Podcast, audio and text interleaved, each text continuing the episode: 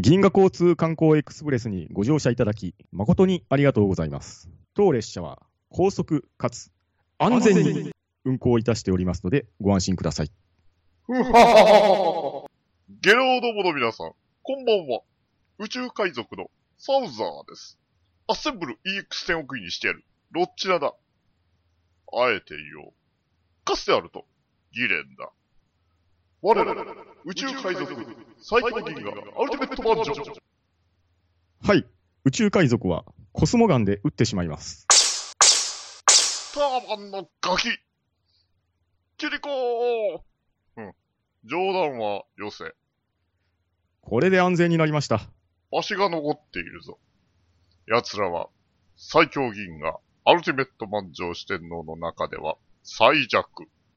ああ、名前は言えませんが、片手にガントレットをつけた大男が出てきました。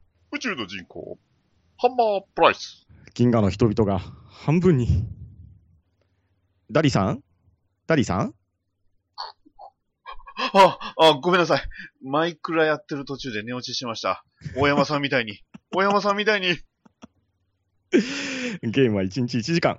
楽しい時間はエーテル宇宙理論で早く感じるから、体感時間は夜中の3時までやっても1時間なんですよ。悪いことを言うパンタンさんだ。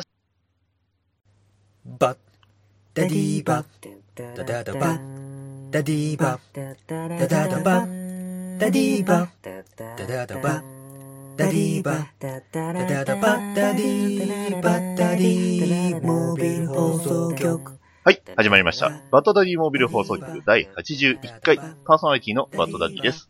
この番組は、アメコミを中心に僕の好きなものについて語るポッドキャストです。そういうことで皆さんこんばんは。はーい。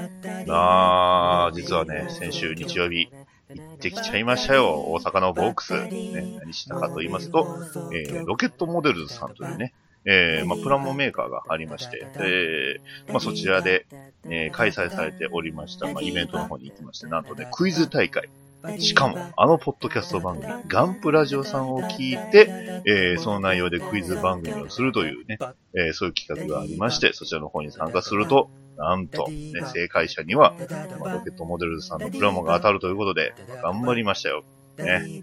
はい、当然ね、それもゲットしまして、ね。えー、作るのかどうかわからない、ね、ドイツ軍、ビエラフースラー型 D75 戦車、ね、128ミリツビリングっていうね、そういうものが、えー手に入ったわけなんですが、えーまあ、結構ね、72分の1ですのでね、えー他の、ね、おもちゃとかと合わせて遊んでいきたいな、ね、また作っていきたいなと思っておりますが、今回はね、えーまあ、ゲストさんを呼んでおりまして、えーゲストさんお待たせさせて、えーしております。はい。では、えー早速呼んでみましょう。パンタンさん、パンタンさはい、こんばんは、パンタンです。よろしくお願いします。ん。はい。よろしくお願いします。ということなんですが、はい、パンタンさん。ねはいえ、皆さん、おそらく、バッドダディモビル放送局をね、えー言えてない。バッドダディモビル放送局をお聞きの皆さん、あのー、なんですか、こうパンタンさんのものだと思ってる方が、まあ、半分でしょう。えー、ポッドキャストを聞いている方、ね、えー特にあの、ドアラジ関係、ね、DQ10、えー DJ ケントロスのドアチャッカレイディオというね、まあ、老舗、えーラジオを聞いてる方には、まあ、それこそね、いや、バッドダディよりも知ってるよって言われてもおかしくないんですが、はい、ね、えー、ぱんたんさんというね、えー非常に、この番組忘れてませんか、ぱんたんさん。はい。これあの、僕の好きなものをね、えー語るポッドキャストです。はい、そうですねなぜじゃあ、はいなぜじゃあパンタンさんを呼んだのかと言いますと、はい皆さん聞いてください、この声。パンタンさんいい声でしょう。だから呼んだんですよ。僕の好きなものをね、パンタンさんの声ということですよ。ありがとうございます。いえいえ。でおそらくパンタンさんもね、ここに来ていきなりこんだけ褒められるとは思ってなかったことでしょう。ということでね、あの、非常にあの、オープニングのコントでも聞いていただいてもわかるように、すごくあの、声、質も非常に良くて、あの、聞き、聞いてるとね、眠くなって非常にいい気分になって、ね、えーコントでもありました通り、仲間内でね、えーゲームやってると一人ね、寝落ちする人もいた。すごい楽屋ネタじゃないですか。いやー、まあね、そんなこともあったということでね、あの皆さん、あの、このバッドダディモビル法則が巷ではよく寝れるということで、あの、評判ですので、今回もよく寝ていただいたらと思います。ということです。はい。はい。それでは始めましょう。バットダディモンビル放送局第81回、ゲーム的、テーマトーク、祭り。前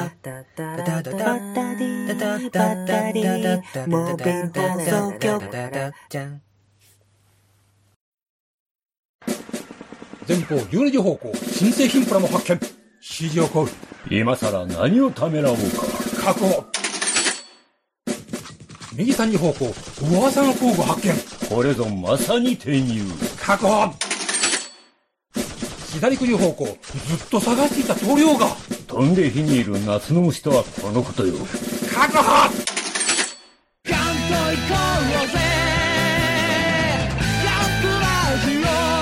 年金足ります？まだじゃ。バッドダディテーマトーク特別編ゲーム的テーマトーク祭り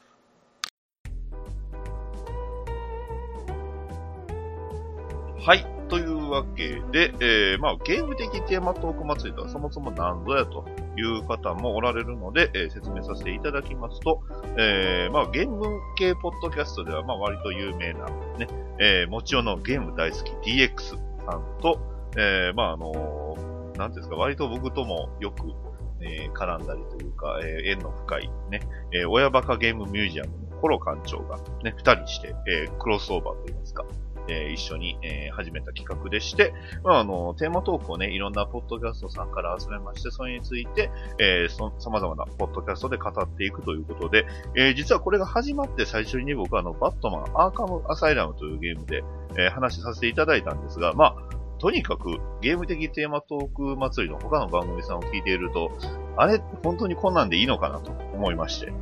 はい。で、えー今回ね、えー僕一人では限界があるということで、パンタンさんをね、えーいい声のパンタンさんをお呼びして、えー話しようというね、えー完全にパンタンさんを、えーまあ、うまく使うというね、非常に、えー他の番組さんもね、パンタンさんおそらく、えー来て欲しかったんでしょうけど、はい、えー僕がね、えー先に、えー、ツアーをつけたということですわ。はい。ね。でですね、もしかしたら誘われてたんじゃないですか？パンタンさん。いえいえ、そんなことないです。大丈夫ですよ。はいあ。のね、えーいや、探しましたよさんぐらいで、えーあたりでこう誘われてたんかなとね、ちょっと心配にもなりました 大丈夫です、大丈夫です。あ、よかったです。いやいやいや。ということで、まあまあ、えーっと、まあ、他のあの、パンタンさん自体もあの、ツイキャス等々で、えーコメントで参加されてたんですよね、確か。そうですね。はい。あの、虹パパさんのところで、はい。あの、ツイートで参加とか、はい。はい。あの、ちょくちょくネタをぶっ込んできてましたけど、はい。そうなん。ただ、まあ、それを、なんていうんですか、データとして残している場所がなかったということでね。えーこれはまあ、ちょっとあの、人類にとっても喪失だというような形で、えーまあ、あの、生きり立ち、生きり立ちって言うとおかしい。それは、なんか、ドラクエでいうところの皆殺しみたいな感じになってますからね。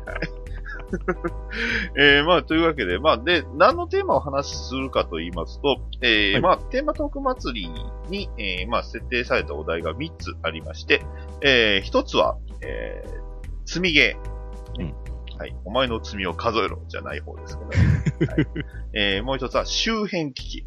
はい。いっぱいありますね。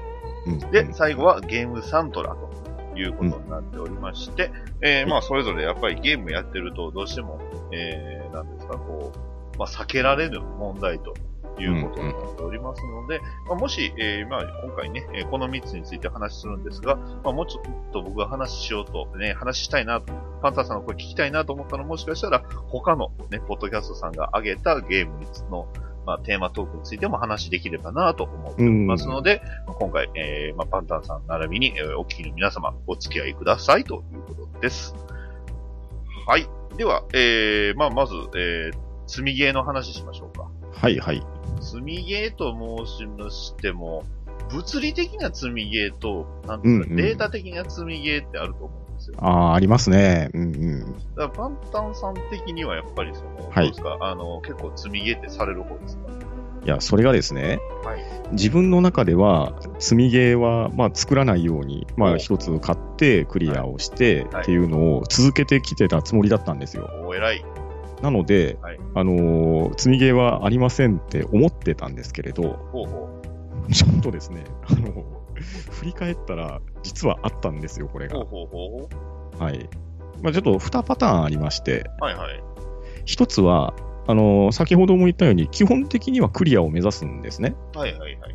なので、まあ、あの、どういう形であれ、まあ、エンディングを見て、まあ、このゲームはじゃあ、一旦卒業ですよっていう形を取ってたんですけど、はいはい。プレイステーション3で出てた、ストライダー飛竜っていうゲームがですね、はいはい。結構、あるんですよ。ははいい。まあメジャーなタイトルですよね、ストライダー。メジャーなタイトルなんですけど、プレステ3版のストライダー飛竜ってご存知です？いやー、全然、どっちかっていうと、ストライダーヒールといえば 2D アクションっていうイメージありますけど。はい。うんですです。はい。まあ、もともとは、あの、カプコンが作ったアーケードゲームで、はい。まあ、それがまあ、コンシューマーの方で、えー、多分メガドライブとかに先に移植されたと思うんですよね。えーで、まあ、まあ、メガドライブ版は、どっかのステージがカットされてたのかな？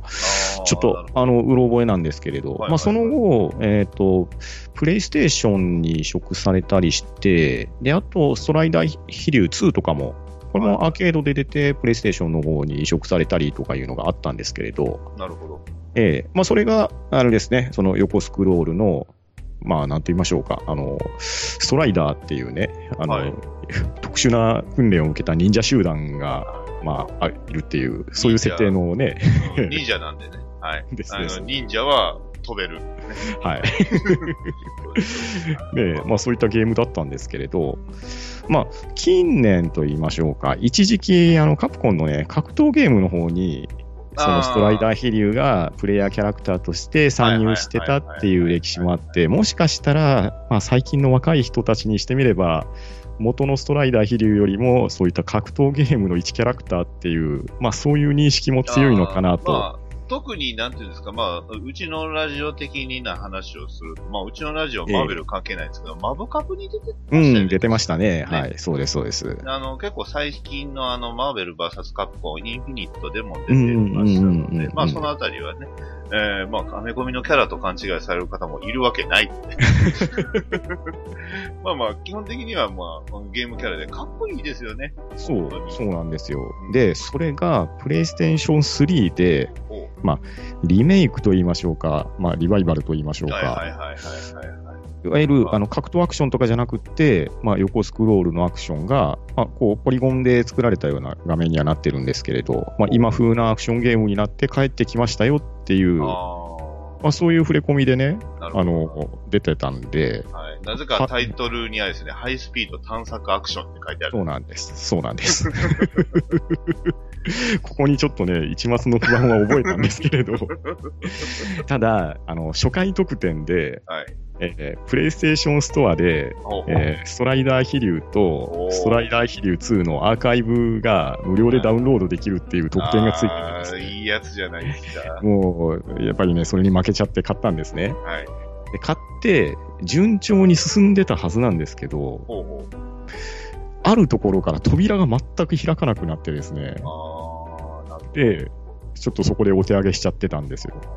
バットマンロビンのあの、なんか扉を開ける方法がわからへん。そういうレベルなんですかね。そうなんですね。で、まあちょっとね、最近調べてないから、もしかしたら攻略サイトとかもあるのかもしれないんですけど、わかんそのないですよ。あの、いわゆる、なんですか、あの、ダウンロードで、いつの間にかアップデートされて、あ何も言われずに、いけちゃうのかなそう、バグ、バグが開始、そう、治ってた。バグやったんかい。えーそう、攻略情報を集めようにも載ってるサイトもなくって、もそうね。完全にお手上げだったんですよね。はいはいはえーなんかね、いろんなこう、それこそサイトを巡ってはみたんですけど、攻略法も載ってなくて、もう完全にお手上げしたのが、えー最近思い出しました。ああ、なるほど。まあ、つまり、あれですね。えー積みゲーは積みゲーでも、完全に、どん詰まりの方の積みゲー、詰まりの積みゲーです。はい。ですです。これがね、うん、ちょっとね、あの、自分の理念には反するんですけど、あったのと、はい。あとですね、これ完全に失念してたパターンもありまして、勝ったのを忘れてたとか、そんなレベルですか？そんなレベルですね。あの なぜかというと、はいまあこれまたなんですけどね、はい任天堂 3DS で、はい。えーえーファイアーエンブレム覚醒ってゲーム出てた。ああ、わかりますわかります。知ってますよ。ねえはい。これもね、ちょっと近頃、あのーファイアーエンブレムネタのね、ツイートが上げられまして、まあ、この 覚醒が結構、あれですよね。まあ、3DS の中ではいいキラーコン、かあキラですよね。かなりの人気ソフトのはずなんですよね。うんで、ええまあまあまあ、元ネタを言うと、まあそのね、ファイアーエンブレムの CM の曲が、ちょっと世代によって覚えてる歌詞が違いました。あーありましたね。ありましたよね。ええまあちょっとそのネタ振りから、はいはい。あのーふと思い出してですね、はい、3DS を開いたら、はい。えー 3DS の中にですね、あの、ダウンロードしたばっかりの覚醒を発見しまして、あららららこれはですね、いや、言い訳させていただくと、ら。はい。えーまあ、この当時まだ、あの、クラブ任天堂っていうのが現存してたんですよね。ありましたね。はい。あれで、あの、キャンペーンで、任天堂ポイント半額かなんかで、えーソフト2本プレゼントみたいな、そんな。キャンペーンがああったんです。りました、ありました、ありました。あれでですね、はい。ちょっと待ってくださいね。大丈夫ですよ。1本が、はい。まあ、先ほど言った、あの、ファイアーエンブレムの覚醒です。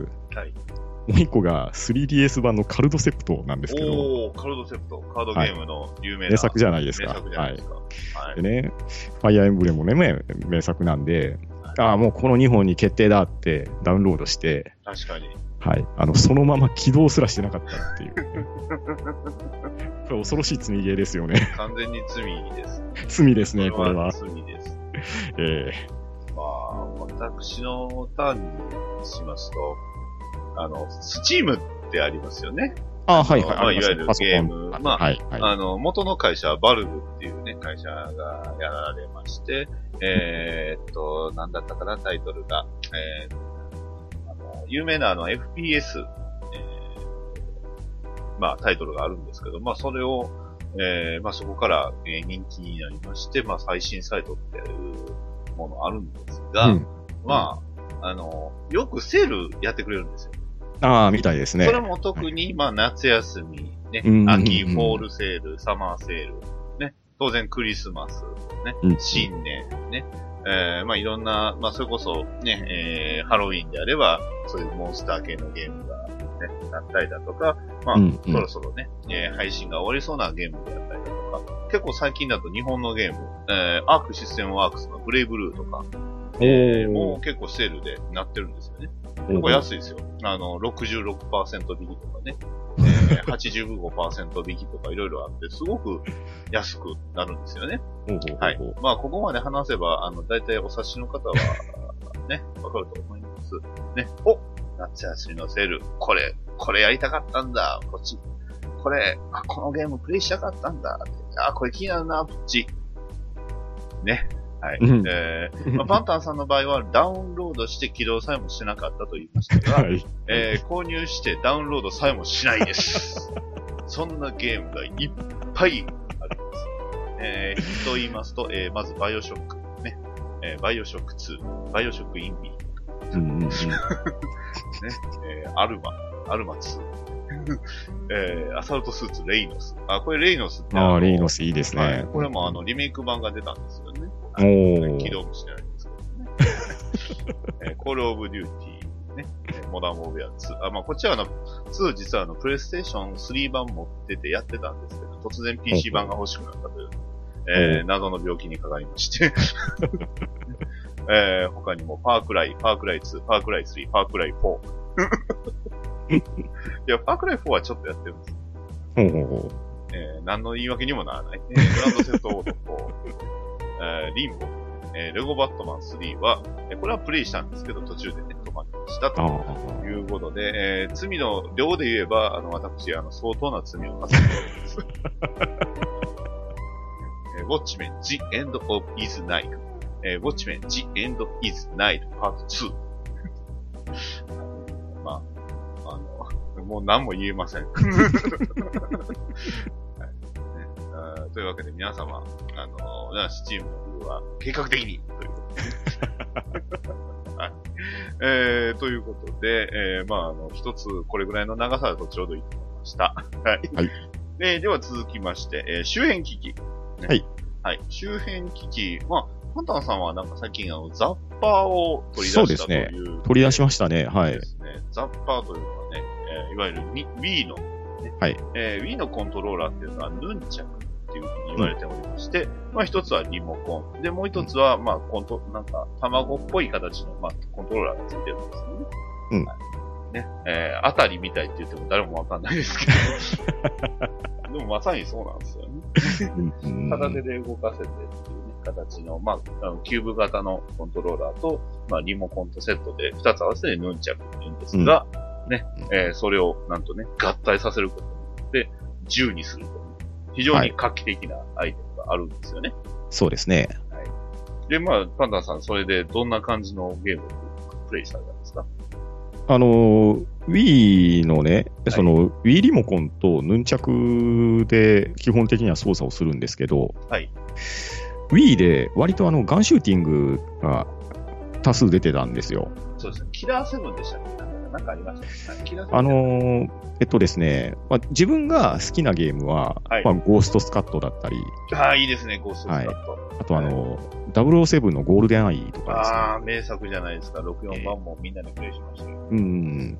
あとね、えっ、と、メダル・オブ・オナーのヒーローズですかね。はいはいはいあの、第二次世界大戦のやつですでね。すね。プレス、はい PSP 版やったようなやつです。うんうんうん。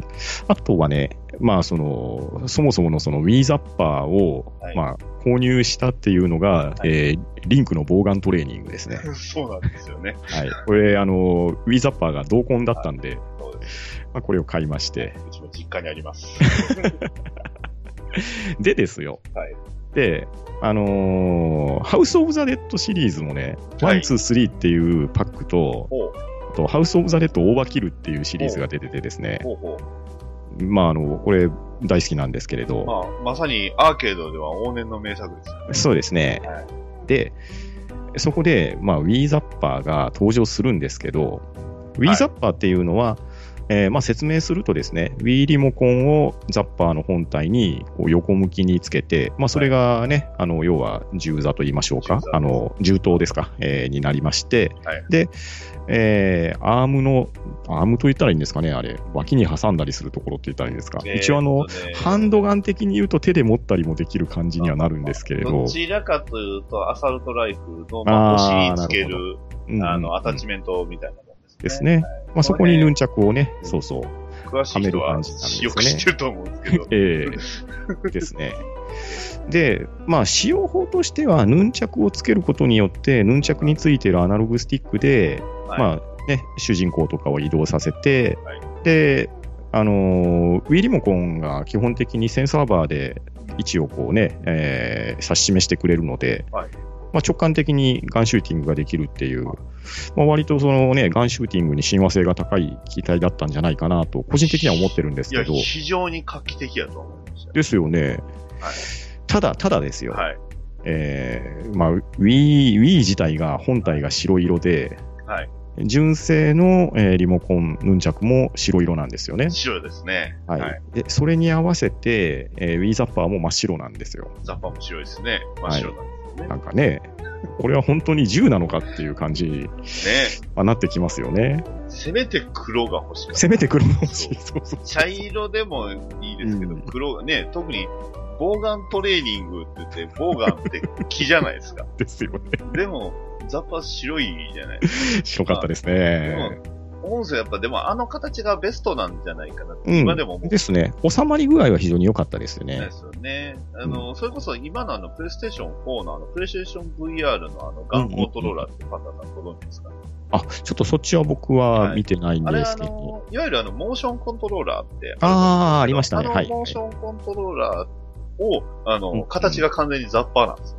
おーで、あの、ま、あの、モーションコントローラーのあの、まん丸がついたザッパーみたいなやつを使って、まあ、VR って実はあるんで、だから。形としてはやっぱりその、あの、形はまあ、合理的は合理的なんですよね。うん、ですよね。ただ、ただ、ただ、ただですよ。ただ色が残念だったんですよね。うん。それでですよ。はいあのー、ちょっとね、なんかもうちょっと格好がいいものがないかなと思って、アマゾンを検索してみたら、はい。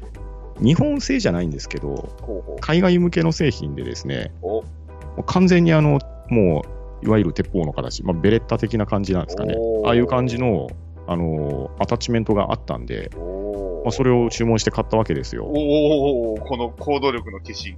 はい。それは、あの、Wii リモコンだけしか設置できないんですよ。はいはいはい。ああ、なるほど。うん、完全にもう形的に銃の形なんで、あの、一応、えっ、と、銃底の、その、本来であればマガジンが入るようなところに、はいはいはいえーつなぐこともできるんですけど、はいあの、ヌンチャクを。できるんですけど、まあ、あの、単純に、えーもうハンドガンの形で、もう撃ちまくる、もう体感ゲームですね。あーまあそれをやったねいいですねまあ、ぜひそれでショットガン欲しかったなと思いましたよ。特にええハウス・オブ・ザ・デッド3ですよ。そこで、ねそこでですよ。で、ほうほうそここでハウス・オブ・ザ・デッド、オーバーキルの方なんですけど、ほうほうほう。まあ、これ、ゲームの方はですね、まあ、あの、往年のね、ハウス・オブ・ザ・デッド、まあ、あの、ゾンビがたくさん出てくるのをひたすら撃っていくって街のいう。中、変な、あの、ガーゴイルとかね。ようやりましたよ、僕も。ね。今でも、OK チームっていうのがね、よう覚えてますよ。そう。それのオーバーキルっていうのが、ちょっとね、あの、B 級のアメリカアクション映画っぽいテイストなんですよね。はいはいはい。ねこれもうね、やった人は分かってくれると思うんですけれど。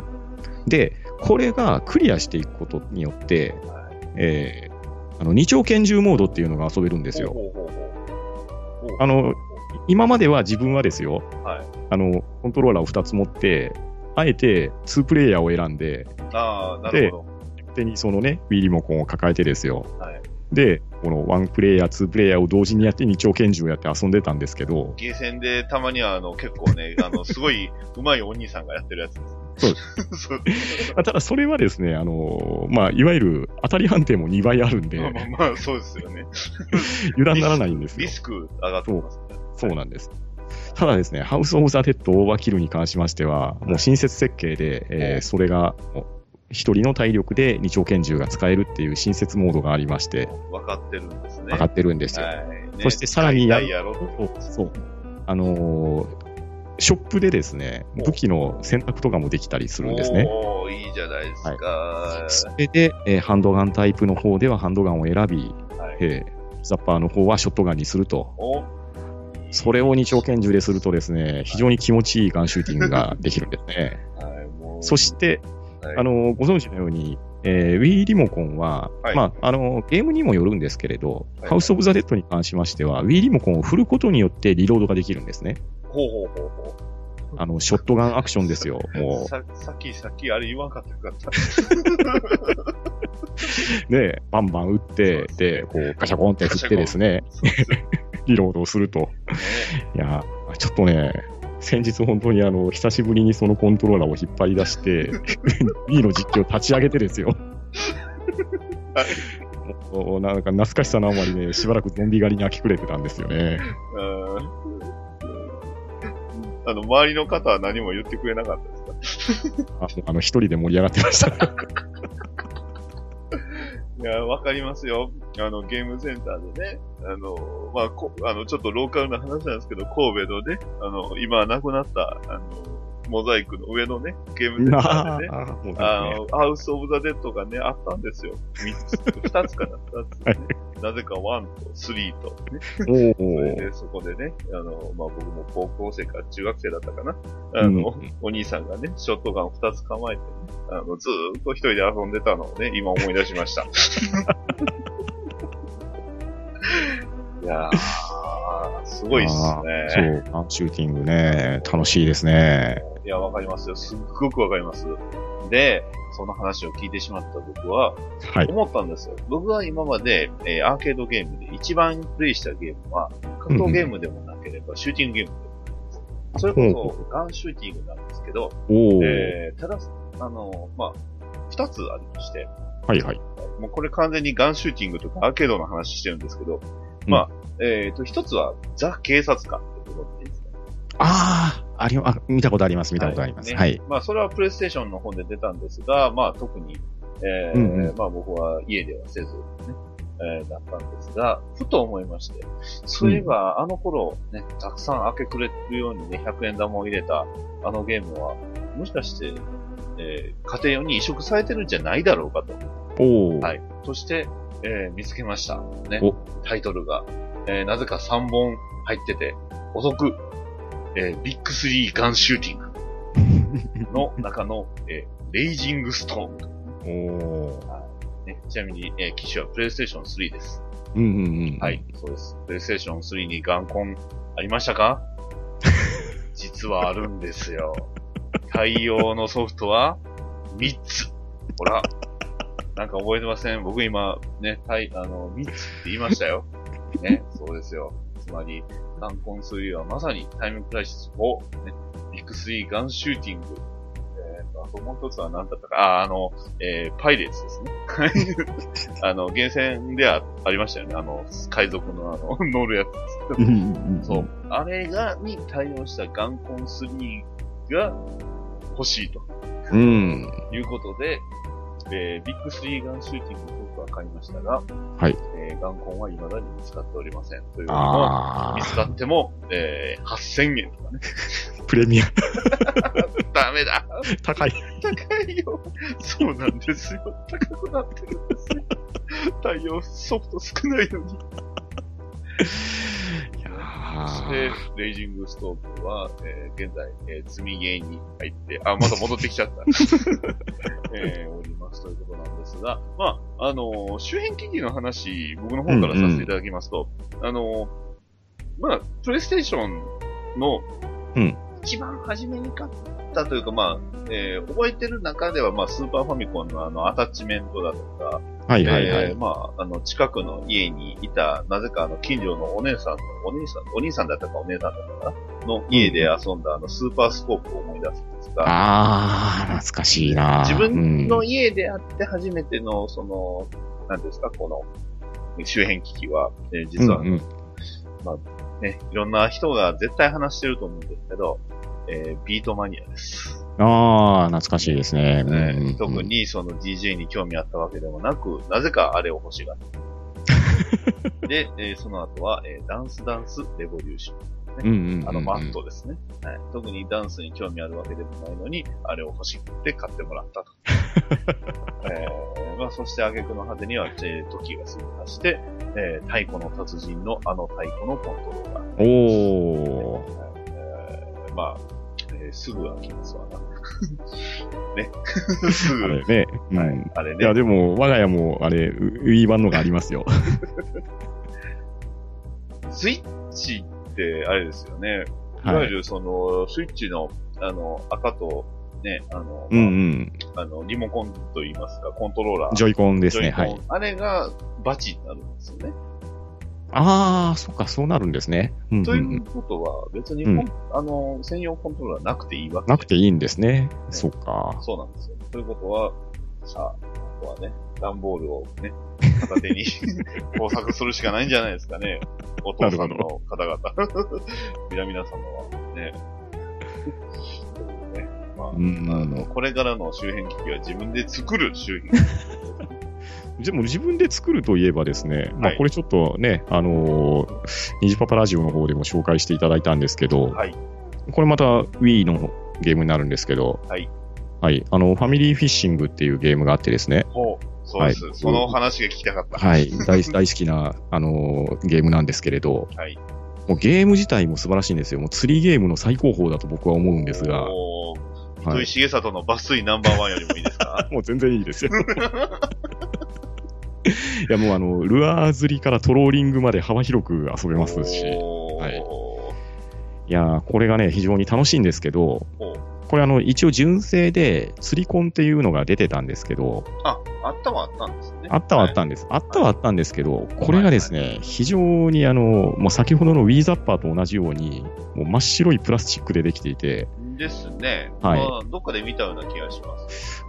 これがね、やっぱりあの、強度的に厳しかったんですね。ああ、なん、なんていうんですか、こう、言葉で明示しがたい形とういうか。んですね。まあ、リールといえば言うリール。まあまあうんリールまあ、そう、釣りコンといえば釣りコンでしょうっていうところだったんですけど、はいはいはい。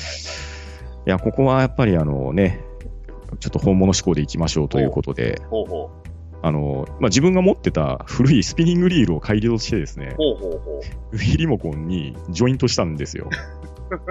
ということは、まさに本物の、本物の、そうですね、ウィーリモコンをロッドの代わりにして、はい。で、ウィーリモコンって、あのーちょっと最初はなかったんですけど、中盤から、あのーぶつかっても大丈夫なように、あこうね、ちょっと樹脂のカバーがついたじゃないですか。はい、そうですね。あの、いわゆるそのストラップをつけずにプレイすると大変なこうとになる、んうん、そうそう、飛ばしてしまう。うっていうやつね。はい。アメリカで多かったので。ですです。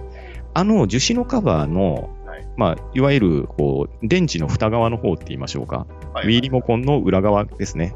そこに、ちょっと切れ込みをカッターナイフで入れるんですよ。ほうほうほう。で、そこにスピニングリールのロッドに固定する部分を、こう、ねじ込むと言いましょうか。あはいはいはい。はい。切れ込みが入ったところに、ねじ込んで、で、その状態でウィーリモコンを装着すると、ほ綺麗に、あのうぴったりはまるわけぴったりはまって、ウィーリモコンが竿で、その下にスピニングリールがつくっていう、あーまあ、そういう体が出来上がるんですね。ああ、なるほど、なるほど。すごいですね、それ。はい。というなもう半ばこれで完成なんですよ。完成なんですけれど、はいもうちょっとこだわってですね、はいはい。あの、自分が持ってたスピニングリールって、あの、利き手が右利きの人用、左利きの人用で、ハンドルの取り替えとかできるやつだったんですね。ほうほうまあ、なのでもう、もう本物のリールなので、はいもう自分のプレイのね、スタイルに利き腕に合わせて、右でも左でも回せるようにしていただいた上で、すごい。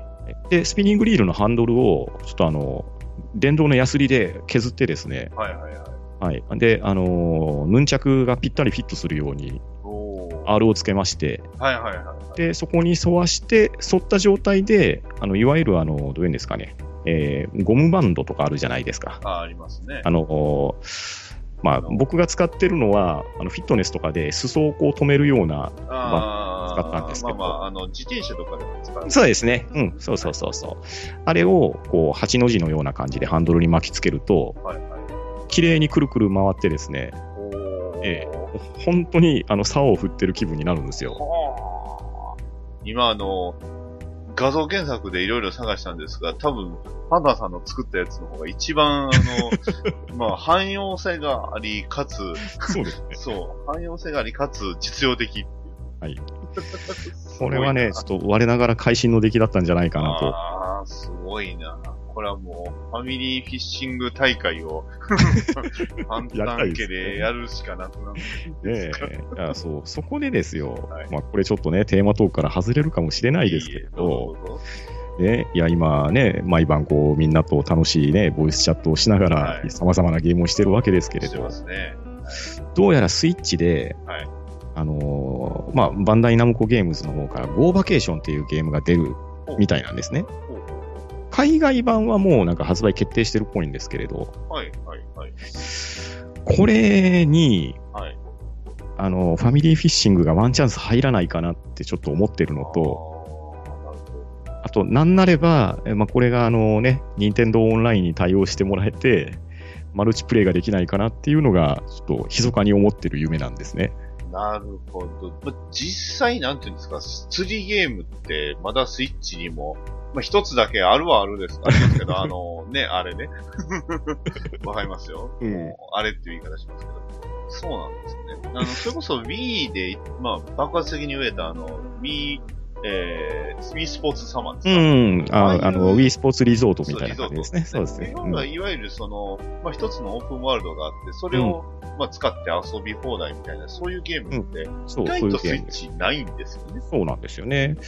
もうこれはいいタイトルかなと思いますし、それにさらに拍車をかけてですね、はいはい。あの、サイバーガジェットさんの方から、これ周辺機器になるんですけど、ほうほうほう。あの、8ビット do USB ワイヤレスアダプターっていうのが、あの、これが今年の6月1日にどうやら発売されたらしいんですよ。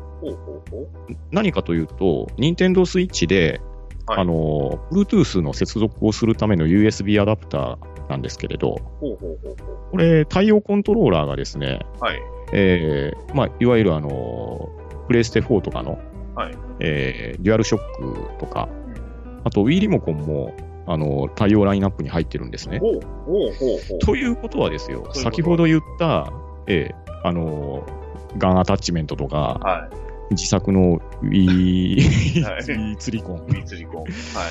これがもう一度光の目を浴びるんじゃないのかなと。。ワンチャンあるかなとワンチャンあるかなと。ということは、僕が今、まあ、頑張ってね、あの、ガンコン3を買ったとしても、いけるんじゃないかな。ワンチャンいけるんじゃないか。そうなんですよね。あのえーぶっちゃけスイッチに何が僕的に足りないかっていうと、ガンシューティングが足りない。うんうんうん。で、あるんですよ、一つだけ。パンダさんご存知でした？ガンシューティング実は一つあるの。えーっと、ど、どうなんですかね？ギャルガン2です。なんでだよって まあ、あの、そっち方面じゃなくて、冷静に考えたらもう一本ありますね。ああの、ワンツースイッチに、あ、そっか。あの、ガンマン。何ですっけ、ガンマンの、早打ちガンマンのあ対戦ができるのがありましたね。ーでも、なんていうんですか、ゾンビ来たやつをパパパンと撃ってっていう、あの、覚えゲーをしないじゃないですか。ねそうですね。えーまあ、ちなみにスチスチームにもギャルガンあるんですけど。なんでそんなギャルガンさせたがんねんって話。ああ。まあなんかね、こう、本当に、Wii のことばっかり言ってますけれど。まあいや、Wii いいですよね。いや、僕も Wii 大好きですよ。いや、大好きな、うちの Wii は。ディスクではね、あの、スカイクローラーが入ってますし。ああ、いいですあれ名ね。作ですよ。名作ですねすようん僕はトリガーを引くうん、いいですし。うんうん。あとは、あのね、バーチャルコンソールで買っている、えーバルケン、走行機ああ、いいですね。はいレイノス。もう、もう、もう、ロボ大好きにはたまらないですサイね。ヤーソフトゲーばっかりです。はい。まあ、あの、入れ忘れたのは、あの、なんすえっ、と、フロントミッションガンハザード入れ忘れてる。まあ、ガンハザードはちょっともどきゲーですからね。まあね、うんもどきですけど。ええはいといううんいやー、なるほど10、ひゃゼロだ、ひゃー待てねえ。まあ、あの手のゲームはね、やっぱりあの、盾を構える仕草とか、ローラーダッシュとかね、ねもうたまんないですしいね。あの、薬莢が飛び出たり、ね。そうそうそうそう。で、やっぱりバルケンといえば、やっぱグレネードをいかに取って快適に遊ぶかですよね。はい。最初のステージでね。敵を何もポイントを取らずに、うんうん。えークリアすると。ボスだけ倒すと。そうそうそうそう。レイノスはね、それやると、あの、全装備がね、使えるようになる。いやーね、お聞きの皆さんびっくりするでしょう。僕は実はゲームこんだけね、人と一緒なら話できるんですよ。一人だとね、あの、なんか説明みたいになりますいえいえ。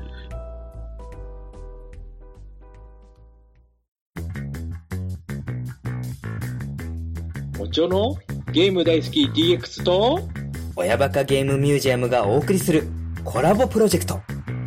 題して、ゲーム的？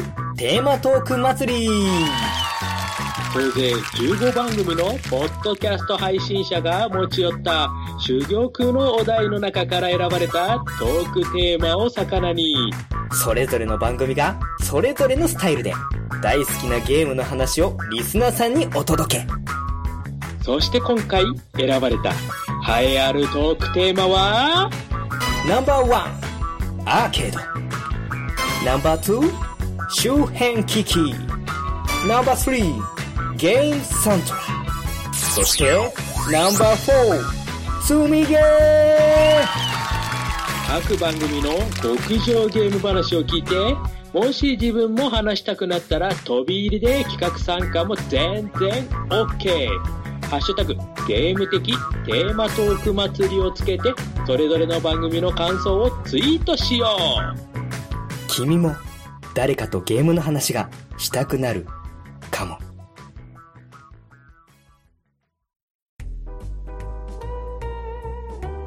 あとね、そう、ちょっとね、あの周辺機器で、まあ皆さんね、あのいろいろこうね、他の番組とかでもたくさん聞いたんですけど、はい。僕がアピールしときたいのは、ほう。あの、セガサターンなんですけどね、ほうほうセガサターンに、えービデオ CD アダプターっていうのがあったんですよ。ほう。ほ何かというと、セガサターンでビデオ CD を見れるっていうアダプターなんですけど、う。ほう。ほう。これ確かね、ビクターのハイサターンとかだったら、あの本体にすでに内蔵されている機能なんですが、はあ、はあ、はあ、はあの、セガ製の純正のサターンにはないので、えー後ろにね、こうあのなるほど。小窓があって、そこをパカッと開けると、はい。差し込む、こう、コネクターがあって、でそこにそのビデオ CD アダプターをつけると、ビデオ CD が見えるっていうね。ああ、なるほど、なるほど、なるほど。で、まあ、あの、なんでそんなものを買ったのかっていうとですね、はい。ええあのーもう、僕の青春時代の、あれですよ、ガイナックスがですね、はい。はい、何を思ったか、えー1982オタクのビデオとかをビデオ CD で発売したんですね。ほうほうほうほうで、これを見たいがばっかりに、えー買ってしまってですね、で、それを見るがために、えービデオ CD アダプターを買うという、なんかよくわかんない買い方をしたっていうのが思い出の周辺機器なんですよ。すごいのを出してきますね。うん、あのね、やっぱり周辺機器って言ったらね、こう一般的には、こう、なんでしょう、コントローラーとか、連射付きパッドとか、はい。ね、あとマルチタップとかっていうのが出てきそうなんですけど、はい。うん、ちょっとその本体をパワーアップさせる、ね、マウントキットと言いましょうか。こういうのもありだなと思ったそれ以上にびっくりしてるのは、このね、えー、オタクのビデオっていう単語が出てきたってことが、いやこれ名作ですよ、本当名作ぜひ見てやってください。そうです。あの、まあ、いや、えっ、と、A としては、あの、アニメ版の無責任艦長タイラーとかね、うんえーあのあたり好きだったら多分みんな好きになると思います。そうですね。あとね、僕ね、結構ね、あの変なアタッチメント大好きなんですよ。あの、他に行くとですね、はいこれもつい先日発掘したんですけど、う。すごいですね。あの、PSP にはい GPS ユニットがあったのって覚えてます？あ、いや、ナビか何か用のやつ、そうですねもしかして。ははいいはいはいはい。あのわかりますよ。マップラスでしたっけ？はいはあいはいはい。のね、声優さんの声とかを入れれるるナビソフトがあったんですけど、ありましたありました。ありましたえーね、当時の僕は何を思っていたのかわかんないですけれど、えー若本さんの声をダウンロードしてですね、えーそれをちょっと使いたいがために GPS ユニットを買ってしまったんですね。いっすね。でも、マップラス今見たら、でも半額ぐらいになっ てっていうか、今あのね、あの、携帯のアプリとかにも変わってるんですよね、あれ。ですけどね。みんなのナビってね。そういうソフトもありますし。ありました、ありました。PSP で何でもしようとしてたんでしょうね。やってましたね、PSP で。まあ、PSP だけじゃないんですけど、でも、なんでですか？結構大きいんですよね。そうですね。あの、上のね、あの、コネクトポートにがっちりひっつく感じでしたからね。そうそうそういやー、すごいな、でも。実際、どうなんですか、その、ポータブルナビ、まあ、マンプラス使ってみて。ちょっとね、実際それで走ってみたんですよ。はい。まあ、一応ね、はい、使いました。ほうほうほうん。使いましたけど、あの、ちょっとね、もう若本さん完全にこってりの方になってたんで、う。あの、まあ、いわゆる、なんですか、あの、ガンバスター、あ、まあ、トップを狙えとか、あのあたりの、かっこいい若本、若本さんではなく、うんはい。あの、だいぶあの、音速丸とか、あのあたり。そうですね、ははいい。。こってり。こってりな感じになってるんで、ちょっとあの、もう数回で断念しました、残念ながら。もうあの、爆笑してドライブして、それで満足しちゃいましたね。いやー、今ね、とある芸人さんが、あのね、野沢雅子さんのモノマネしながら、あの、ナビをやるってネタありますけど、まあ、公式がやってたんですよそれ面白いわけですよ。もう本当に面白かったですよ。いやー、すごいっす今の話以上の話を出てこれない。すみません、ちょっとまあいや、まいや、あのね、今回はそのパンタンとか溜め込んでるやろうなとは思ったんですけど、絶対、でもどこで喋ろうかってね、あの自分からなかなかこう、ね、番組を持ち出ないとこう、出しにくいというか、ね、えーありがとうございます。半ばなはね、あの皆さんやってる人が いるっていうのがね、あるんで、逆に半ばなやともうみんなネタ切れだよなって、ね、ま ああまあ、半端な、半端なでなんかまた別でやるかもしれないですけまあどね。そうですね。はい。他にもね、いろんな方おられますので。えどのお宝ネタあると思うんですけど、でも、ちょっと強烈ですね。オタクのですねビデオの話と、あと、昨日、すごいな、まあ、プラス若本さん。他にもいろんな方がね、いたはい、ですね。はい。まあまあ、今は、なんですか、マップラスは、あの、アンドロイド向けのアプリで出てるんですよ。うんうんうんすごいですよ。ね、若本さんなんかいないですよ、今。ね、豊崎明さんとか、ね、徳井青空さんとか、ね、徳井青空さんっていうと最近、おっと、これはね、えーとある僕はゲーム、あと、とあるカフェ行った時の話ですけど、はい。まあね。まあ、なんていうんですか、こう、声優さんのラインナップを結構こう見てると、なんですか、こう時代を感じるというか、時代時代によって、あ、この人が今なんだなって感じで。うんうんうんうん面白いですうん。ですね。あー、でも、はい。えー、とね、ここまで話しましたね。えー、52分、まあ、ほぼほぼ40分ぐらい話したわけですが、ちょっと濃いっすね。いいですね。なかなかですか。はいいいです、いいです。他には何かこう、周辺機器で思い出のもの思い出のものといえば、まあこれマルチタップがですね、はい。大体ね、自分どの機種でも買ってたんですけれど、まあ、はい。古くで言うとどこからになるんですか僕は、まあ実際買ったのは多分スーパーファミコンが一番古いと思います。ボンバーマンですかね。ボンバーマンの。うんはい。しかもあの、ボンバーマンの顔の形してたやつ買いましたね。ああ、僕もそうでした。うんうんあーあれが面白いんですよね。そう。それからメガドライブも、はいメガドライブもですね、まあこれも、まあゲームのタイトル出してどうかもわかんないですけれど、いはい。あの、トレジャーが作ってた悠々白書の格闘ゲームがあったんはいですけど、はいはいはいはいはいはい。これがですね、僕多分今までの格闘ゲームの中でもトップ3ぐらいに入る名作かと思ってるんですがなるほど。僕、悠々白書で格闘ゲームっていうのは、スーパーファミコンの、あの、暗黒舞踏に思い出す。あの、すごい謎システム。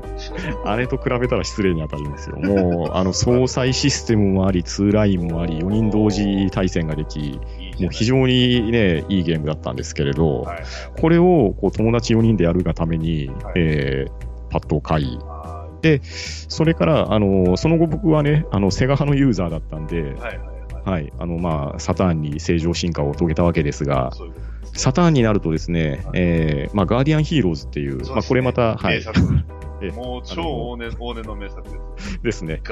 これをやるがために、えーまたマルチタップを買い、はい。えーそしてボンバーマンをやり、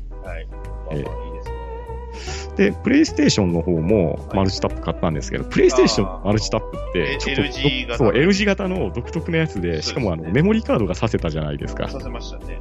で、あれで、えっ、とね、ちょっとね、タイトル忘れたんですけど、あのーなんでしょう、見下ろし型のアクション RPG みたいなやつで、なんかそれぞれがなんかセーブデータを持ち寄って遊べるみたいなのなかったでしたっけ？爆弾使うゲームであれば、あの、えっ、と、あかん、タイトルは、あの、あれは出てくるんですけど、体験版はやったんですけどね。なんかね、いや、もう完全にね、あのー RPG なんですよ。もういわゆる、あのー剣士とか魔はい法はいはい。使いとかが出てきて、4人同時でできるような、はいはいちょっとね、ごめんなさい、タイトルを出演しちゃったんですけど、まあそういうのをね、やるがために、うん、なんかマルチタップはたくさん買いましたね。はあ、なるほど、なるほど。えまあ、マルチタップでまあ、僕あんまりね、スーパーファミコン以降はマルチタップはあんまりやってなかったんですけど、というか、まあ、その後、実はまあ、うちは、まあ、プレイステーション派ではあったんですけど、プレイステーション、プレイしてたのが僕だけっていうのと。あとは、あの、そのまま任天堂になって、64、あーゲームはいはいキューブになると、4つ最初からついてるそうですね、ついてましたね。はい。で、Wii になればもう完全にね、ワイヤレスですし。ですね。ねいやーそうそしてですよ、えマルチタップを用意するということは、はい。それだけのコントローラーも用意しないといけないわけで、まあそうなります。えーもうね、本当に山のようなコントローラーが家の中に転がってたんですね。まあね、そうなっちゃいますよ。えーまああの、まあ、大体あの友達のたまり場みたいな感じになってたんで、いいですね。いやあれゲーム三昧でしたいね。や、でも今の、なんか、プレイステーション3でも4でもゲームって、うんまあ、うん、複数人でできればめちゃくちゃ面白いゲーム多いじゃないですか。多いですよね。ねそうそうそうそれこそ地球防衛軍もそうですし。あー、ですよね。ねモンスターハンターはまあ定番は定番まあですね。そうそう。まあ家にいてもできるっていうのはいい時代だなと。ええもう今オンラインでね、離れてできますもんね。最高ですね。最高なんですよね。ただまあ、ねオフラインでわちゃわちゃ集まって、うんああでもない、こうでもない言うのも面白い。楽しいいいでんですすよ。よね。ね。ええあの、横にいるやつを邪魔してね。そうそうそうそう。そうそうそう、邪魔して、物理的に邪魔して物理的にね、そうそうそう。リアルファイトになるってやつですねそういうことですね。はい。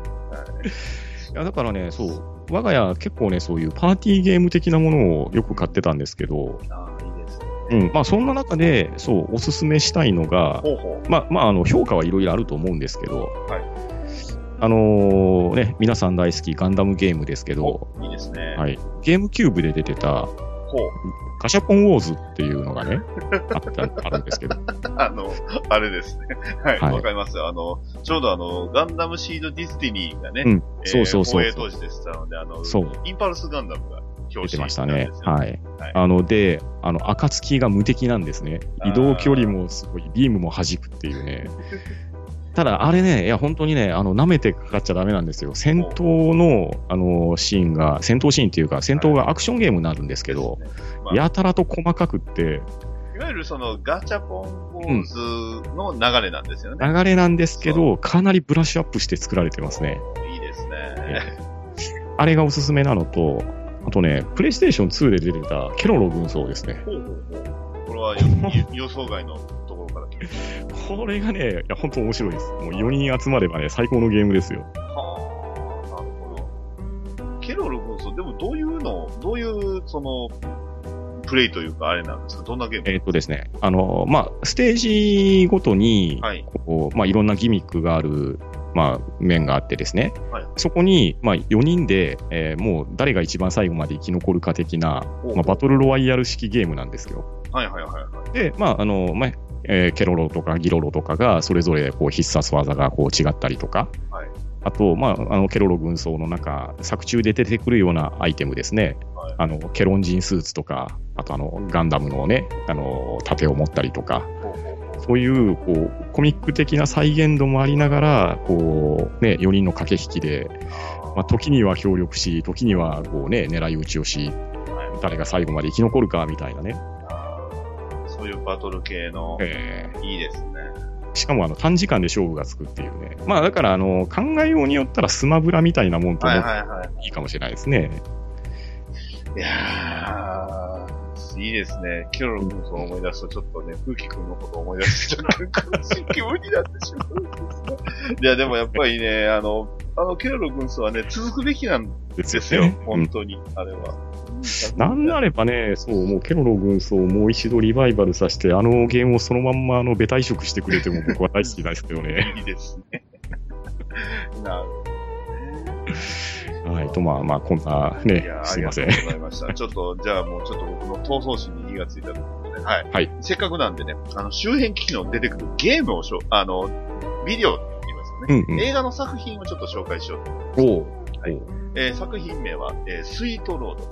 えー現代はザ・ウィザードというね、えー1989年のアメリカ映画なんですが、えー日本でも公開はされてました。えー92年ですね。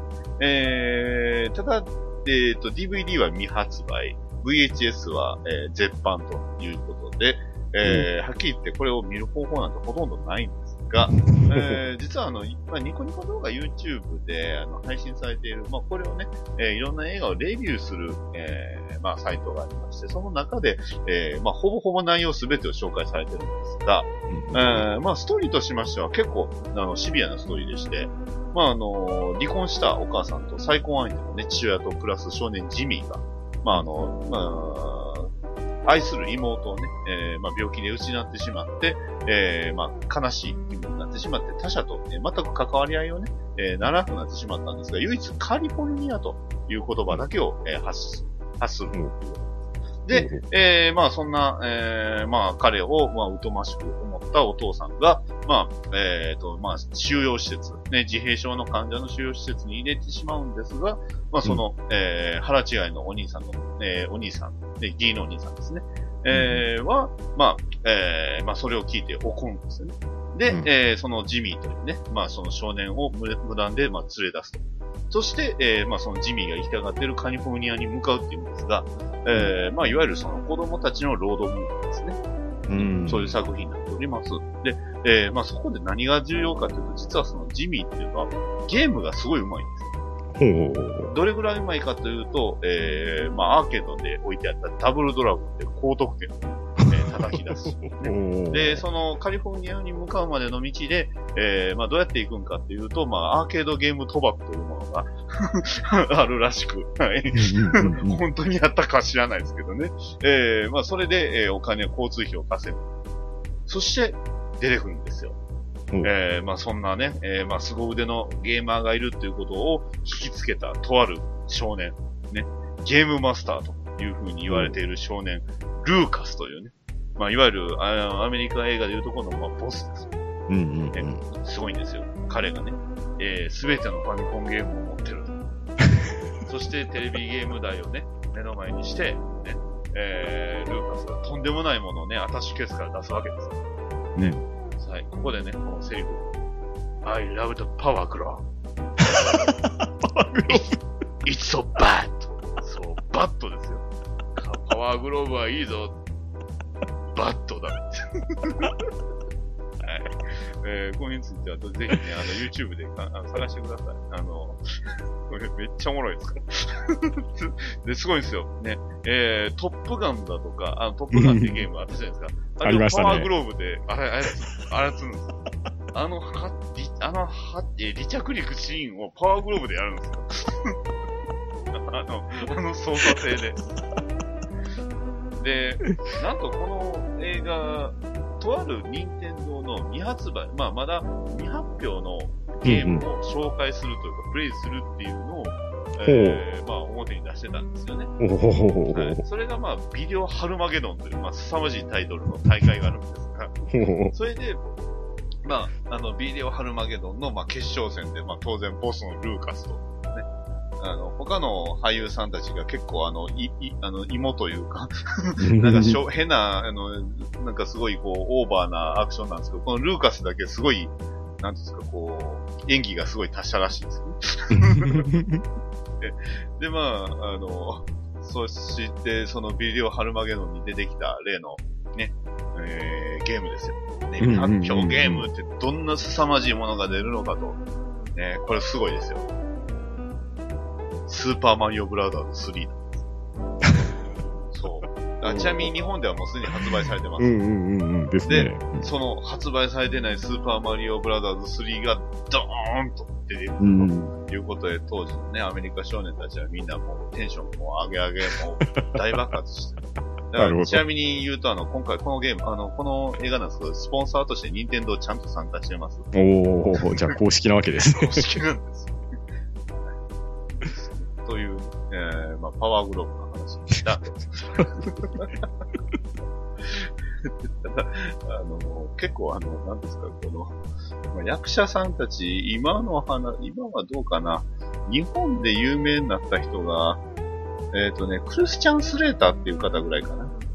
えっ、とね、ニニックってまあキャラクターがおいまして、その人がまあクリスチャン・スレーターって声当時子役みたいなものなんですけど、あの、うんロビン・フットってああ、わかります。はい。はい、あれに出て、あれでロビン・フットやって、ヤングガンかな？ヤングガンの主役おあー。ロビン・フットやってしたみたいですけどね。まあ、そんなに今、その人以外は、まあ、そんなにいいかな。いうようなね。はい。えースイートロード、ね。えー、まあ、ぜひ僕がね、一番見たいと思ってる映画です。ねはい。えーパワーグローブが見たいな。まあ、今回はね、えーパワーグローブ。I love power glove. It's so bad! ということで。はい。えー、では最後にゲームサントラ。はい。はい。ね、ここでだいぶ力を使い果たした感はありますが、ゲームサントラでは、えーはいパンタンさんのね、はいえー、まあ一番思い出に残ったゲームサントラは、ね、ああ、思い出に残ったゲームサントラね。これね、あの、そうですね、ハンドンダ話でもちょっとだけ話したんですけれほうど、ほうほうあの、ナムコのアーケード、アーケードゲームコレクションですかね。まあ、これね、あの、僕が、あの、CD を、あの、買い始めた頃に、まあ、買ってた、はいはい、CD で、まあ、紹介させていただいたんですけれど、はいはい。まあ、あの、源平とオマデンとかですね。ええあと、あの、イシターの復活とか、ほうほうほうほうほうえあとね、ホッピングマッピーとローリングサンダーも入ってたかな。で、ローリングサンダーの曲がね、すこぶるかっこいいんですよ。えーまあ、ゲーム自体はね、まあ、あの本当にスパイ映画をこう模した、ね横スクロールのアクションゲームなんですけれど、これの何と言いましょうか、あのー、007感と言いましょうかね。あの音楽がね、もうとっても耳に残るんですね。ああ、いいですね。結構、やっぱレトロゲームの曲っていうのは、やっぱりすごく、なんか、うん、プレイしていた時の記憶もね、こそうですね思い出されて、すごくいいですよね。ですね。アンモコですか。はい。はいいいですね。ああと、そうですね、僕の話でするとすれば、えー、あれですかね、えーエニックスのはい天地創造。ああ、いいですね。うん。あれがね、いいんですよね。あれの、まあ、まあ私、あの、まあ、天地創造といえば、クインテットのね、開発のゲームなんですが、うんまあ、とにかくこのゲームが非常にいいゲームで、うんうんうん。いつバーチャルコンソール出るのかと、ね、いつ出るんかというふうに待ち望んで、待ち望んで、待ち望んでます。えーちなみにあの、今回のね、えー企画主でありますね、えー、もちおさん、もちお先生もね、えーにぜひプレイしていただきたい、レビューしていただきたいゲームのナンバーワンですね。う んこれがね、まさに、このゲームで初めて泣きましたね、ゲームで。おー。とにかく、で、やっぱりその、まあ、それだけのね、まあ、話が下地にあっての、D、あの、BGM といいますか、うんうんやっぱりこう、プレイしてると、それがすごく、まあ、なんですか、こう、えー、情景がね、ありありと、うん。うんうん。ね、見えてくる。はいはいはい。えー素晴らしい。まあ、特にね、最終戦であれば、もう本当に熱かったですね。ああ、いいですね。ちょっとこう、最初のテーマソングと合わせたような、こう、ラスボス戦っていうのも非常にいいん。のでね、ぜひね、これはね、僕小説版も持ってるんですおけど、ー、すごいですね。本当にね、非常に素晴らしい作品ですが、まあね、えーまあこれも良かったんですが、えーうん僕の中で一番でも実はこれ印象に残ってるサントラじゃないんですよ。お、まだ上があるわけですねで。すよ。はい。それがね、新女神転生の、えーうんうんサントラ。おー。えーこれには何がついてるかというと、はい。あの、後藤のサブシナリオ、ストーリーがね、ついているという。ほうほうほうほう。えっ、とね、これをお聞きの方とパンダさんにお聞きしますと、はいあ。の、新女神転生っていうのは、まあ、いわゆるね、えーまあ、悪魔を仲間にして、ね、うんえーまあ、有名なセリフとしましては、まあ、えー悪魔どもを殺して平気な、ね、えーまあ、お前、俺様丸かじり。まあ、うん。いわゆるモンスターを、えーまあ、交渉により仲間にし、えー、刺激して使うって戦うっていうのがメインの、えーうんうん。ゲームになりまして、えーそれこそ仲間にしてしまえば、一応仲間にしてしまえば、もう生殺与奪は自分のもので、うんえー動画使ってもいいわけなんです。よ。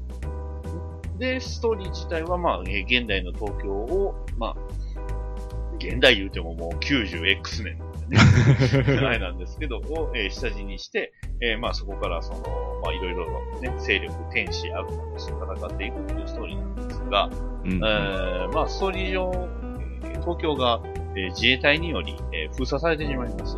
うんうん。で、その封鎖をした、えー、まあ、張本人っていうのが、まあ、陸上の、まあ、幹部、後藤というでその後藤が、まあ、あの、新宿のアルタ前にあの、オーロラビジョンっていうのがあるんですけど、そこはい見に行くと、後藤が演説してるんですよ。ほうほうほうえー、まあ、あの、まあ、アメリカはかね、えー天使たちによって占領されて日本をね、えー、界隈、傀儡にしようとしている。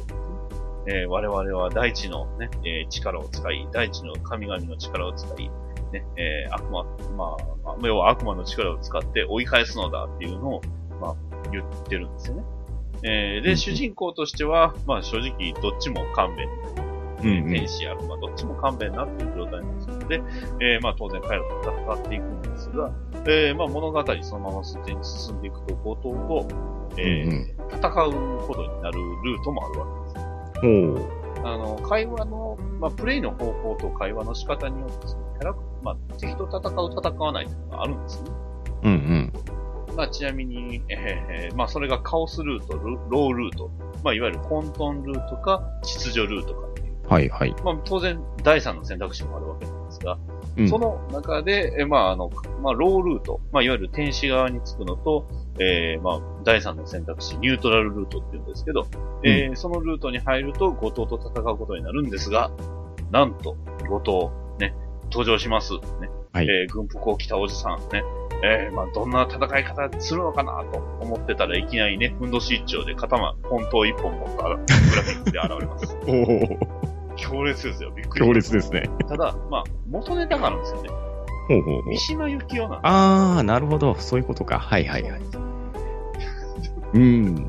でもびっくりしますよ。あの、うん今まで、ね、銃使ったりだとか、まあ、それこそ、ね、悪魔たちと戦い繰り広げてた中で、当然突然出てくるボスが、えーポント1トン、1本ね、うんうんあうんうんの、ふんどし一丁のね、出てくるんですが、あの、サントラになぜそうなったのかっていうのが書いてあるんですね。あまあ、ちなみにあの、ふんどしは特に語られませんでした。